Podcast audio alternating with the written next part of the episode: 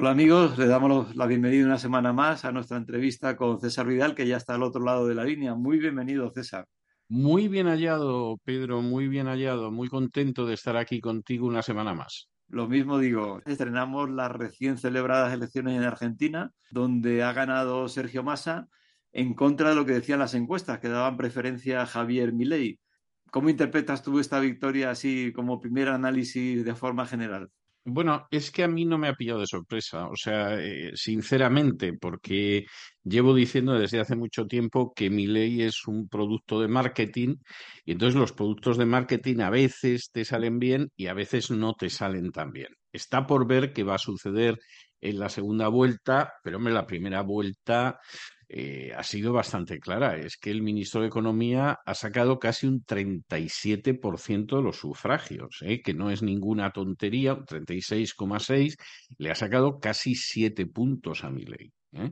Eh, quiere decir esto que va a ganar Sergio Massa forzosamente las elecciones? No, pudiera perderlas. Es decir, podría haber ahí un voto que se desplace hacia mi ley, pero eh, en estos momentos quien parte con ventaja, desde luego, es Sergio Massa, y además llama muchísimo, eh, muchísimo la atención. O sea, pensémoslo, porque Milei ha desempeñado una línea política que, bueno, era un desconocido hace cuatro días. Eh, él ha insistido en que tiene una visión liberal, del liberalismo clásico, eso en parte es cierto, en parte no lo es, y de hecho yo diría que, en el caso de Milei, incluso liberales clásicos en la Argentina lo dan como tipo totalmente desconocido que se está colocando aquí a la sombra del árbol, pero nunca estuvo debajo del árbol.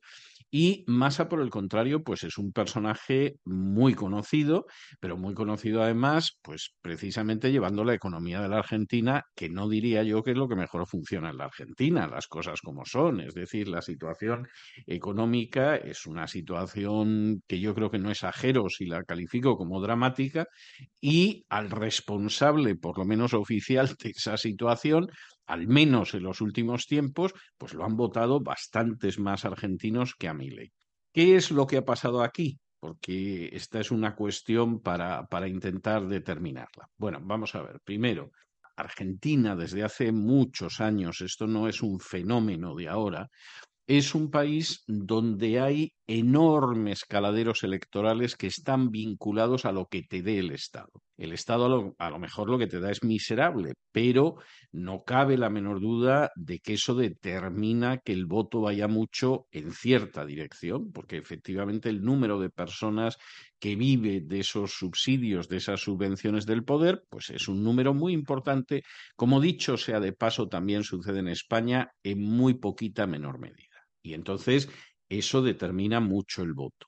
Ese históricamente ha sido siempre uno de los peligros de la democracia. Yo recomendaba en una sección de cesarvidal.tv que se llama eh, La gran literatura, donde todas las semanas recomiendo un libro, pues hace dos, tres, cuatro semanas yo recomendaba Los Caballeros de Aristófanes, eh, nada menos que siglo V antes de Cristo, ¿eh? o sea, no es un libro que acaba de salir ahora en Buenos Aires o en Madrid, donde Aristófanes plantea una comedia muy graciosa, hay que reconocerla, en la que uno de los políticos de su época, Cleón, y otro, que es un fabricante de morcillas, compiten por el voto del pueblo. Y hay una escena graciosísima en que el pueblo está en medio de los dos, Demos, y los dos le van ofreciendo cosas. Y uno dice, yo te voy a dar esto, y el otro, y yo además esto otro, y el otro, pues yo entonces te daré esto. Y el otro dice, pues yo esto.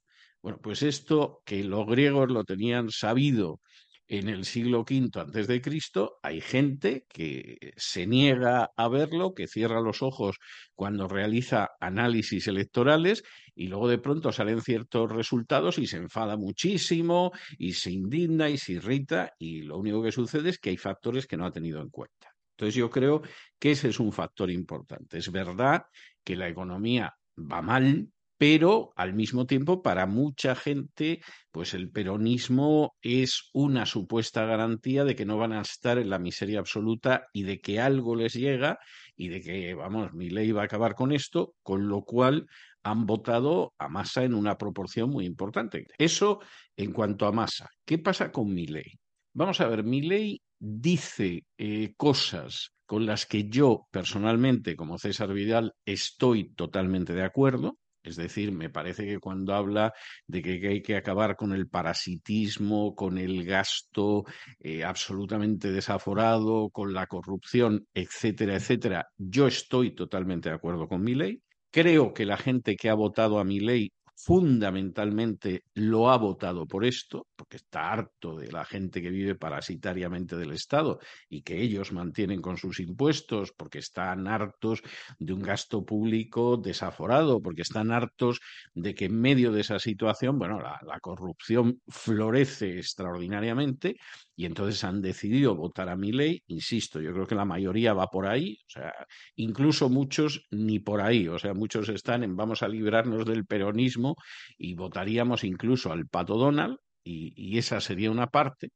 Mi ley además es un producto de marketing y lamento decir esto, pero no tengo ninguna duda, es un producto de marketing exactamente igual que lo ha podido ser eh, Volodymyr Zelensky o que lo ha podido ser Barack Obama, es decir, personajes que tú ves que la estrategia de imagen está muy bien hecha, con toda la diferencia que hay entre un Obama, un Zelensky o un Milley. La verdad es que hay toda una búsqueda del marketing ideal para que lo voten. Evidentemente ha funcionado bastante mejor con los otros dos ejemplos que con este, pero a mí me parece que es claro. Pero luego Milley tiene enfrente dificultades serias. Una es que se le califique de ultra.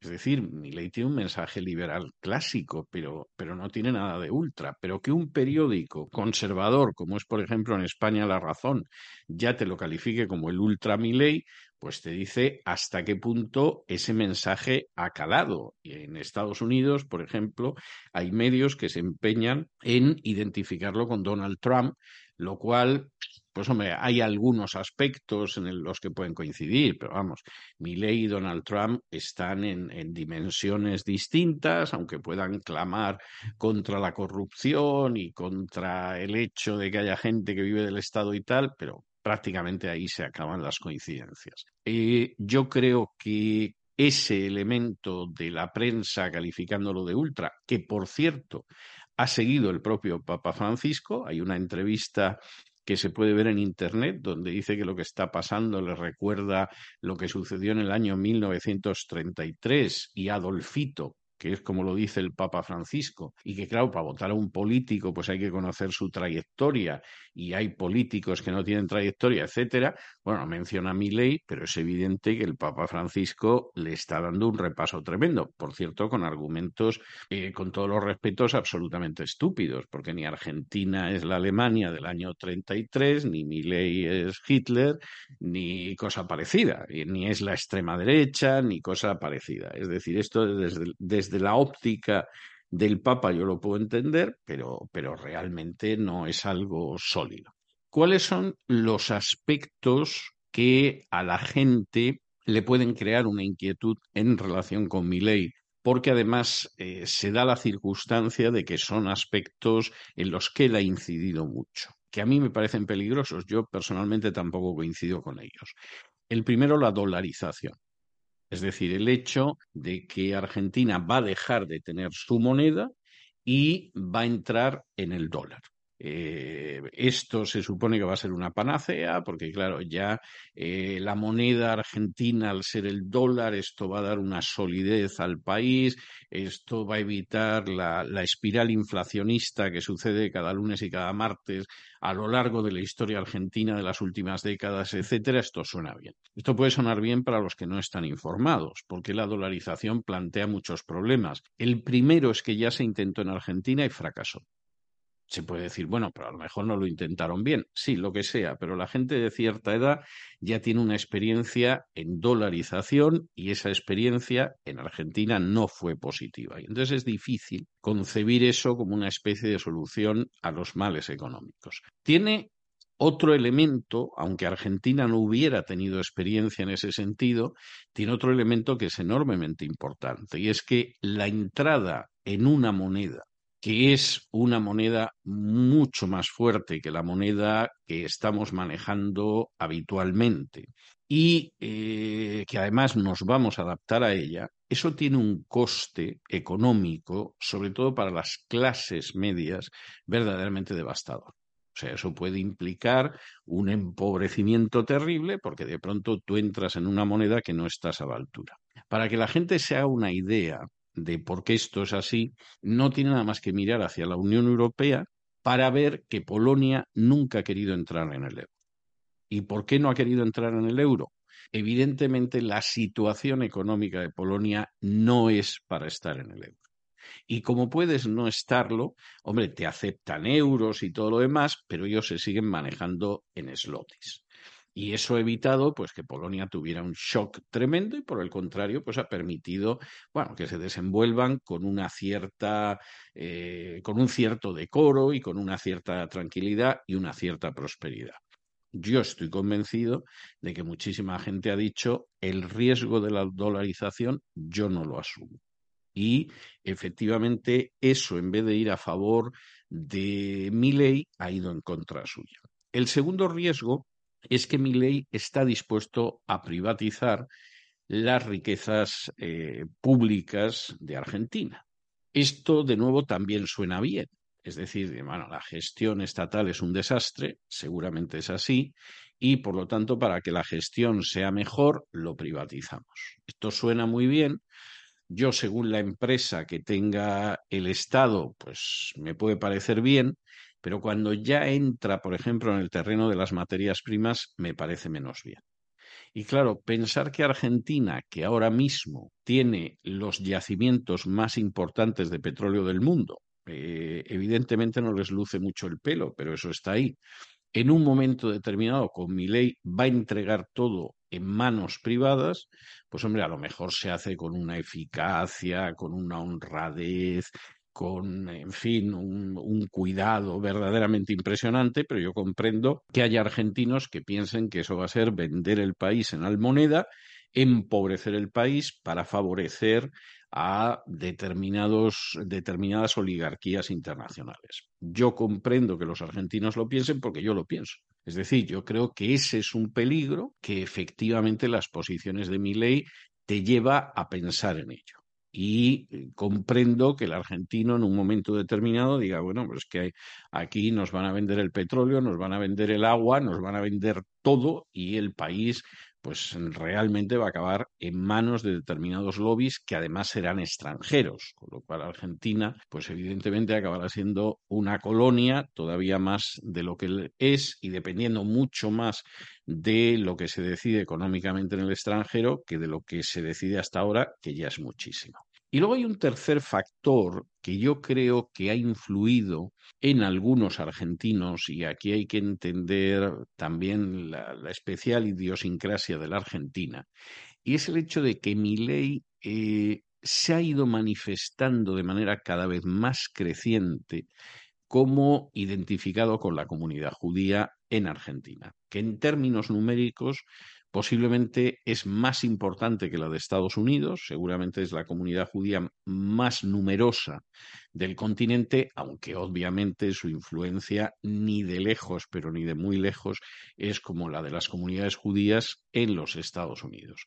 Si mi ley hubiera llevado a cabo una política en la que se hubiera mostrado cercano a las comunidades judías, y simpatizante con ellas y deseoso de que los judíos se sientan muy bien en Argentina, etcétera, yo creo que posiblemente eso no hubiera tenido ninguna influencia negativa en el voto.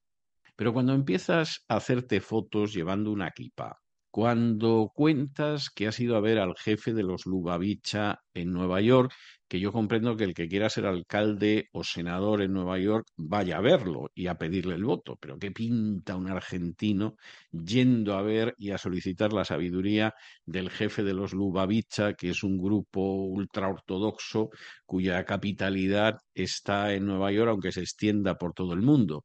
Cuando dices que estás tomando clases de Torah con un rabino, etcétera.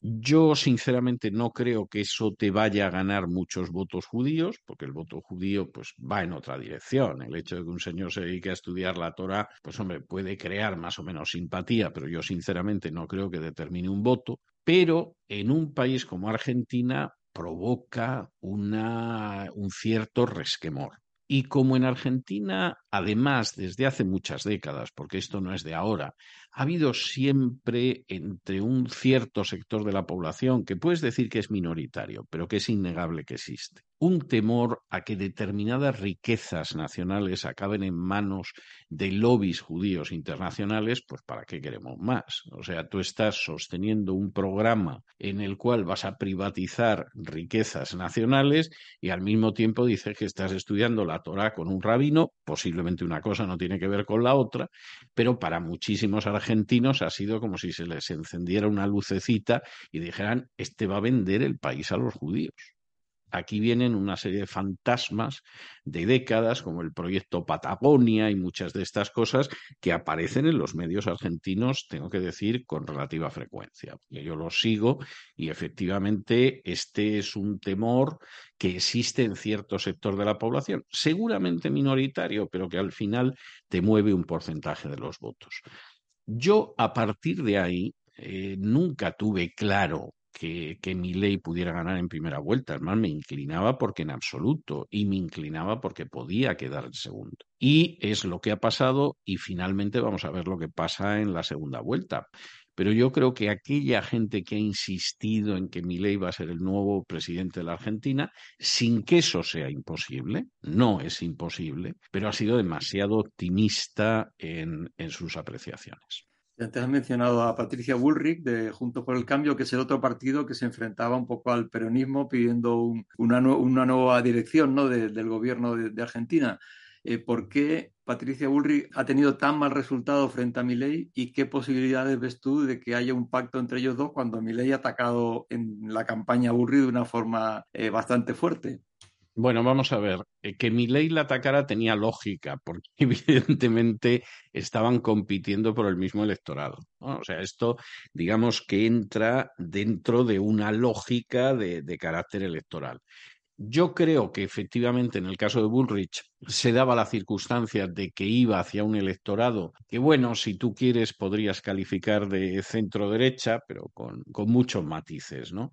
Y que efectivamente por lo menos sí era antiperonista y lo que sucede es que ahí era mucho más efectivo lo que decía Milley que lo que podía decir Patricia Bullrich cosa que yo entiendo. O sea, yo comprendo que para un argentino harto del peronismo, bueno, pues la contundencia, la estridencia, el histrionismo incluso de Milei resulte más atractivo que esta señora, pues que parece una política clásica de estas que, que, en fin, sustituye al que está, pero luego no está nada claro que lo vaya a hacer mejor o a corregir o cosa parecida. Pero eso ha sido en la primera vuelta. Yo me imagino que ley, que ha remetido contra ella ferozmente porque verdaderamente era su rival y eran los votos que, que le podían evitar pasar por delante del peronismo, intente llegar a algún acuerdo en los próximos días con el electorado de Patricia Bullrich. La gran pregunta es qué va a hacer ella. Es decir, ella va a decir que, bueno, para desplazar a los peronistas del poder, voten ustedes a este señor porque es la única alternativa, o va a decir, no, este señor que, que se estrelle, que a fin de cuentas es un sujeto mostrenco que no ha parado de investir contra mí, y eso me garantiza a la vuelta quizá de no tanto tiempo poder ser yo la que llegue a la presidencia. Y yo creo que ese, ese va a ser el cálculo, no hay otra cosa. Hombre, no cabe la menor duda de que si Massa se quedara en lo que está ahora y el voto de Patricia Bullrich fuera hacia Milley, pues evidentemente Milley podría dar casi casi por segura la presidencia, pero es que esa posibilidad para mí no está tan clara. Incluso, aunque Patricia Bullrich vaya en esa dirección, está por ver si también iría todo su electorado. A lo mejor hay una parte del electorado que dice, bueno, puesto que no ha salido esta señora, vamos a votar a mi ley, que es el mal menor, antes que Massa, que es la continuación del mal presente. Y seguramente va a haber votantes así, pero también va a haber gente que va a decir, bueno, mi ley es un absoluto impresentable y antes que votar a mi ley, pues me quedo en mi casita, me abstengo y me olvido de esto, o incluso voto a Massa por eso de que es el mal conocido y más vale lo malo conocido que lo bueno por conocer. Ya entrando en lo que es el voto evangélico, hay, por un lado, políticos evangélicos o de fe evangélica en todos los partidos, es decir, que hay una, diversidad eh, de que no hay una única línea de, voto. De hecho, Aciera así lo ha remarcado también, la, Alianza Cristiana de Iglesias Evangélicas de República Argentina, aunque después en general hay un sentimiento, eso se ve en los foros, en los debates, en los, estos grupos de WhatsApp, de eh, cercanía con mi ley, ¿no? ¿Cómo crees que en la práctica ha sido el voto evangélico? ¿De qué forma se ha conducido? Yo creo que muy posiblemente ha sido mayoritariamente hacia mi ley. Habría que verlo porque esto no deja de ser una apreciación a ojo de buen cubero y el primero que admite que se puede equivocar eh, soy yo, pero, pero el punto de partida yo creo que es bastante similar al tuyo, quizá un poco más amplio en algunas cosas, pero sustancialmente un punto de partida de análisis semejante al tuyo y yo creo que han, han influido dos factores fundamentalmente. Primero, ese, ese voto negativo por el acercamiento de mi ley a los judíos entre los evangélicos no ha funcionado. Es decir, yo no creo que ninguno haya decidido que no voto a mi ley porque éste va a entregar la Patagonia a los judíos. Por ejemplo, por poner un caso extravagante en ese sentido, y creo que muchísima gente lo ha votado a veces no del todo convencida, pero sí pensando que realmente Argentina no puede seguir el sendero de corrupción galopante y de inoperancia gubernamental que lleva siguiendo desde hace décadas. Y efectivamente es así. Yo he hablado con mucha gente del país y no puedo decir que ninguno tuviera un entusiasmo loco por mi ley, pero eh, te diría que en un porcentaje elevadísimo el comentario era bueno, es que lo que no se puede seguir es con la corrupción en la que estamos. Y yo creo que el factor de corrupción ha sido seguramente el que, el que más ha pesado. Esto tiene que cambiar y la única alternativa que vemos para cambiar pues es mi ley, lo cual no quita que seguramente habrá habido evangélicos que habrán votado a Massa o que habrán votado a Patricia o que habrán votado otras alternativas. Eso es posible, pero yo creo que ha habido una inclinación muy fuerte hacia mi ley y fundamentalmente la razón ha sido una razón que tiene que ver con la corrupción. Hablando ya de lo, que es, vamos a decir, la madurez del político de fe evangélica, eh, representa ya un 15% de la población, es un número importante, ya lleva muchos años de presencia y de interés en participar en la política. Ha habido nombres conocidos como Cintia Houghton, ahora uno que está teniendo mucha eh, relevancia es Nadia Márquez en Neuquén, que ha arrasado, ha, sido, ha conseguido un puesto en el Congreso con amplia mayoría. ¿Crees que hay una madurez política ya en, el e, evangélico que entra en esa esfera de la vida pública con una visión más acorde a lo que es el papel que se espera de un político? Yo creo que sí, no solamente en Argentina, sino también en otros países. ¿eh? Yo creo que se ha pasado además de manera acelerada y muy rápida de llegar y no saber muy bien, o sea, llegamos para dar testimonio, pero no sabemos muy bien en qué dirección ir, a, por el contrario, dar una imagen de integridad, de honradez y también de competencia que efectivamente está teniendo sus frutos. Y tengo que decir que hay gente que luego llega al Congreso de su país y llega con muy buenos resultados. Es decir, las iniciativas que están impulsando son verdaderamente extraordinarias. Eh, vas a disculpar la modestia de la autocita, pero hace un par de semanas aproximadamente yo entrevistaba a Aguayo en Perú, que es una persona a la que tú conoces, es una congresista del Perú, y en un momento determinado estábamos examinando las iniciativas legales que había impulsado, que habían salido adelante o que estaban en estos momentos en comisión para salir adelante, etcétera, y la labor legisladora que está llevando a cabo esta mujer, eso es algo absolutamente extraordinario y además con leyes que curiosamente después de 200 años de independencia, no se habían implementado jamás en el Perú, no se habían promulgado nunca.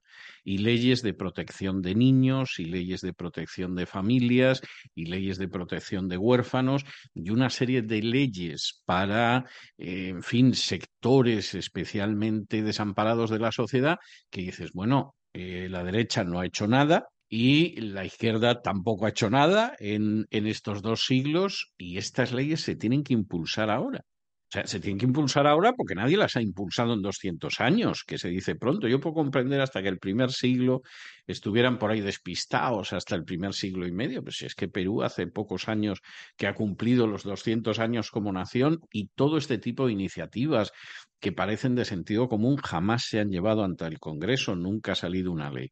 Yo creo que es uno de los ejemplos, se podrían citar muchos, tú has mencionado además en Argentina, de gente que efectivamente se mueve en la política por principios, por una idea de servicio a sus ciudadanos, independientemente de la adscripción que puedan tener sus ciudadanos, y en ese sentido marca una diferencia. Eso por un lado. Y por otro lado está el hecho de que el voto evangélico efectivamente podría ser muy efectivo, sobre todo en países de Hispanoamérica, en la práctica totalidad, porque cuando tú ves, por ejemplo, las elecciones presidenciales, al final la diferencia entre el que gana y el segundo, por regla general, es inferior al porcentaje que significa el voto evangélico. Es decir, el voto evangélico, sobre todo en una segunda vuelta, podría ser totalmente decisivo, podría ir muy claramente marcar el resultado electoral. Cuestión aparte es que se hayan enterado en los países de turno, que estén actuando en consecuencia, etcétera. Eso, eso ya es otra cuestión. Pero no cabe la menor duda de que, de que es un voto importante y que sobre todo lo que es la entrada en política sí que está marcando una diferencia muy grande y está marcando una diferencia muy grande porque quizá por primera vez en la historia de Hispanoamérica te encuentras con políticos que se mueven no de acuerdo a la cartilla del partido, no de acuerdo a una serie de intereses económicos particulares, etcétera, sino que se mueven de acuerdo a una serie de principios que son los que están defendiendo, independientemente de, del partido, de la inscripción o cosa parecida. De Milagros Aguayo coincido contigo, aparte que le tengo una enorme simpatía personal, una persona sencilla, inteligente eh, bueno, ha, desarrollado una labor inmensa, ¿no? Y, inmensa más allá de lo que podemos entender como espiritualidad o valores cristianos, sino, como tú bien dices, a la gente desfavorecida durante siglos. Al hilo de lo que mencionas, algo que me, me llama muchísimo la atención, eh, hay un foro que es la Unión de Parlamentarios Cristianos de Iberoamérica, es que ha habido políticos, en concreto que recuerdo yo ahora en Puerto Rico y en República Dominicana, que han votado en contra de su partido por, por motivo de conciencia, ¿no? Esto sí que es una cosa lo cual, eso en Estados Unidos o en Gran Bretaña es normal. ¿eh? No es que al partido le guste y luego está por ver cómo se lo toma el electorado, pero eso es normal. Es decir, porque eh, se parte de la base de que a mí me han elegido para defender una serie de cosas y de pronto mi partido pues va en otra dirección, yo voto en contra, es normal y está asumido. ¿eh? Pero en países que tienen esa herencia hispana, empezando por la propia España y siguiendo por Hispanoamérica, claro, esto es una cosa absolutamente inusual, ¿no? O sea, ¿cómo se puede alguien permitir quebrantar la disciplina de partido cuando te hemos colocado ahí, etcétera, etcétera? Bueno, pues porque hay que asumir una cultura que desgraciadamente no existe en España ni en Hispanoamérica, de que la gente a quien representa es a sus electores en primer lugar y que además representa una serie de principios y que por lo tanto, pues eso es algo que no lo puedes pasar por alto. Pues muchas gracias, César, por meternos en estas entretelas de la política argentina, de la vida política y las elecciones allí. Ya cerrando esta entrevista, ¿algo más que quieras decir o añadir? No, no, no, no. Vamos a ver qué pasa en la segunda vuelta. Yo creo que, que está todo abierto y que, bueno, pues va a depender de si mi ley consigue que haya un voto que no ha ido dirigido a él que se desplace hacia él, pero, pero ya se ha visto que el apoyo popular que tenía no era, con ser fuerte, porque es el segundo que va a pasar a la segunda vuelta, ni de lejos era lo que contaban muchos. Pues muy bien, muchísimas gracias por todo este tiempo, gracias también a ustedes que nos han seguido hasta aquí. Y como siempre se despide Pedro Tarqui deseando que por encima de elecciones y política que Dios le bendiga.